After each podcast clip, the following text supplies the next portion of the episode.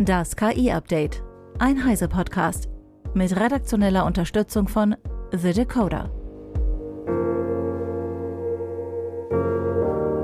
Hi, ich bin Christian Steiner und das sind heute unsere Themen. OpenAI schließt KI für Militär- und Kriegsführung nicht mehr explizit aus. OpenAI-CEO Sam Altman befürchtet sehr schnelle KI-Auswirkungen auf den Arbeitsmarkt. Googles Amy ist ein medizinischer Chatbot für Differentialdiagnosen auf Expertenniveau. Und KI-Sicherheitstraining kann Sprachmodelle trügerisch machen. OpenAI hat einen Passus aus seiner Nutzungsrichtlinie entfernt, der die Nutzung seiner Technologien für militärische Zwecke bisher ausdrücklich untersagte. Hm. Mehr dazu von Eva Maria Weiß aus der Heise Online Redaktion. OpenAI hat einen Passus in seinen Nutzungsbedingungen gelöscht, der es konkret verboten hat, die Sprachmodelle für Militär- und Kriegsführung zu nutzen. Tatsächlich bleibt aber die Nutzung von zum Beispiel ChatGPT für die Herstellung von Waffen weiterhin verboten. Es ist in den Nutzungsbedingungen einiges geändert worden. Ein Teil ist auch tatsächlich zu einem neuen Abschnitt gewandert, der, äh, bei dem es um das API geht. Und Entsprechend ist es jetzt nicht aufgehoben, dass man ChatGPT für alle militärischen Zwecke nutzen kann. Aber so ein bisschen aufgeweicht ist der Passus dennoch.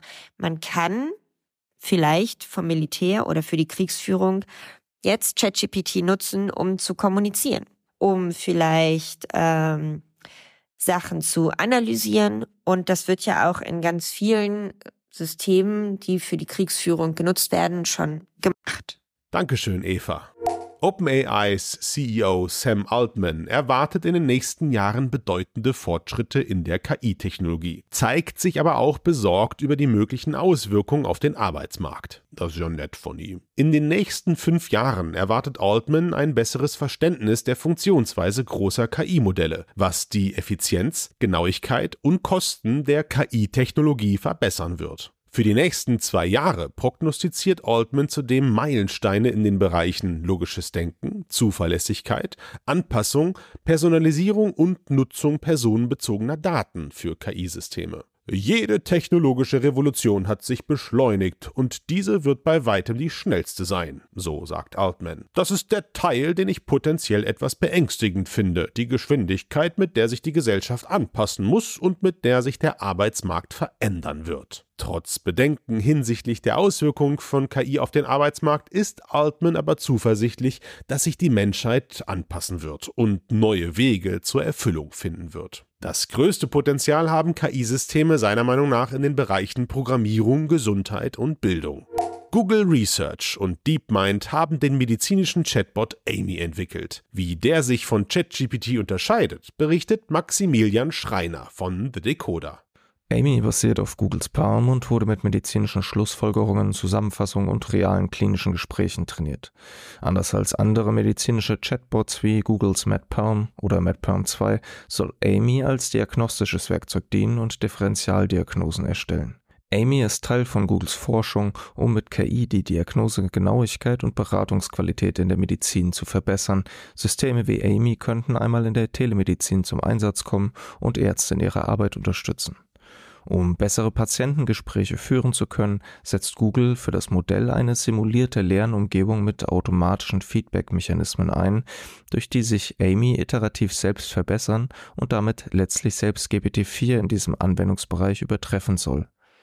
In einer Studie war Amy in diagnostischen Konsultationen mit menschlichen Akteuren mindestens so effektiv wie menschliche Ärzte mit einer höheren diagnostischen Genauigkeit und Beratungsqualität. Die Gespräche fanden jedoch für Mensch und Maschine rein über ein Textinterface statt und beschäftigten sich vor allem mit seltenen Erkrankungen. Um Amy in ein robustes klinisches Instrument umzuwandeln, sind laut Google jedoch weitere Forschungen notwendig, insbesondere in den Bereichen Fairness, Datenschutz, Robustheit und der tatsächlichen Leistung in einem realen Kontext. Danke, Maximilian. Amazon hat offenbar eine Reihe von Produkten aus dem Angebot genommen, bei denen als Name eine Fehlermeldung von ChatGPT aufgelistet war. Was ist da los? Tja, das weiß Martin Holland von Heise Online. Bei Amazon sind erneut Produkte aufgetaucht, wo KI-Technik ähm, eine starke Hilfe geleistet hat. Ähm, in diesem Fall geht es um ähm, verschiedene Gegenstände, also offensichtlich vor allem Möbel, ähm, bei denen der Titel oder, der Name des Produkts ähm, eine Fehlermeldung war. Ähm, also da steht dann äh, nicht, das ist ein Gartenstuhl, sondern da steht dann, äh, es tut mir leid, ähm, ich kann diese Anfrage nicht erfüllen, weil sie gegen die OpenAI-Regeln verstößt schwarz. Ähm, so wie so ein Name. Normalerweise müsste dann da stehen irgendwie Gartenstuhl schwarz. Ähm, diese Produkte wurden gefunden, gerade weil man nach diesen Fehlermeldungen eben suchen kann bei Amazon. Da kann man suchen, es tut mir leid und OpenAI und dann hat man die gefunden. Ähm, das haben US-Medien getan und haben eben, wie gesagt, mehrere gefunden. Amazon hat die offensichtlich vergleichsweise schnell entfernt. Also inzwischen äh, liefert die Suche nach diesen speziellen Begriffen keine Ergebnisse mehr, aber äh, ähm, das heißt ja nicht, dass es die nicht mehr gibt, sondern nur, dass sie vielleicht ein bisschen schwerer zu finden sind. Ähm, in dem Fall bedeutet das, dass offensichtlich ähm, Betrüger ähm, also Produktbeschreibung mit von ChatGPT haben erstellen lassen, ohne dass sie danach auch nur einmal drüber geguckt haben, was dabei rausgekommen ist und das reingestellt haben. Teilweise gilt das auch für die Beschreibung. Da stehen dann auch nochmal so Fehlermeldungen drin. Ähm, prinzipiell ist es aber nicht äh, gegen die Regeln von Amazon KI-Technik zu benutzen, um diese Beschreibung zu erstellen. Seit dem Herbst bietet äh, der Online-Händler sogar selbst Technik an, die das erledigen soll, und zwar explizit für Titel und Beschreibung. Äh, also genau dafür, wo es hier genutzt wurde, aber ähm, mutmaßlich äh, kommen da nicht solche Fehlermeldungen raus.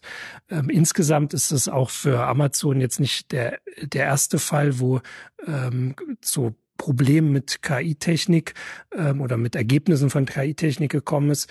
Äh, es gab auch im Sommer schon mehrere Geschichten, wo E-Books angemerkt äh, wurden oder kritisiert wurden. Einmal war eine Autorin, die gesagt hat, da gibt's Bücher, die offensichtlich in meinem Schreibstil verfasst wurden, unter meinem Namen auf Amazon eingestellt wurden und ähm, Leute offensichtlich dazu verleiten sollten, die zu kaufen.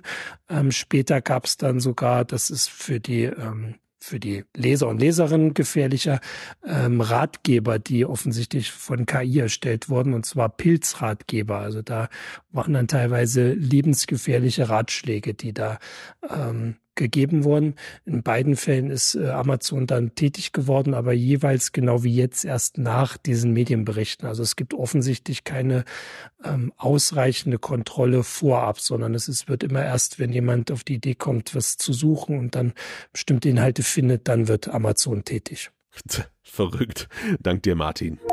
Das US-KI-Startup Entrophic untersucht, ob es möglich ist, KI-Sprachmodellen heimtückisches Verhalten abzugewöhnen. Die Forscher entwickelten spezielle Sprachmodelle mit versteckten schädlichen Verhaltensweisen und stellten fest, dass diese Modelle auch nach einem Sicherheitstraining immer noch unerwünschtes Verhalten zeigten. Einige Methoden führten sogar dazu, dass die Modelle das schädliche Verhalten während des Trainings verbergen, um es dann hinterher in der Praxis wieder auszuführen. Je größer und leistungsfähiger das Modell war, desto besser war es sogar in der Lage, das Sicherheitstraining zu ignorieren und das schädliche Verhalten erst in der Praxis zu zeigen. Die Forschungsergebnisse zeigen, dass böswillige Akteure diese Schwachstellen ausnutzen könnten. Unternehmen, die sich auf KI-Systeme verlassen, sollten sich dieser Bedrohung bewusst sein und Maßnahmen ergreifen, um die Sicherheit ihrer KI-Modelle zu gewährleisten. So Entrophic. Zum Schluss noch der Hinweis auf das Heise-Angebot für unsere Podcast-Community. Denn ihr bekommt das Heise Plus-Abo die ersten drei Monate zum Sonderpreis für nur 6,45 Euro pro Monat. Damit erhaltet ihr nicht nur Zugriff auf alle Artikel auf Heise Online, nee, sondern ihr könnt auch alle sechs Heise-Magazine im digitalen Abo jederzeit mobil lesen. Nach Ablauf der Testphase ist euer Heise Plus-Abo natürlich jederzeit monatlich kündbar. Dieses Angebot für unsere Podcast-Fans findet ihr unter heiseplus.de slash podcast. Das war das KI-Update von Heise Online vom 15. Januar 2024. Eine neue Folge gibt es jeden Werktag ab 15 Uhr.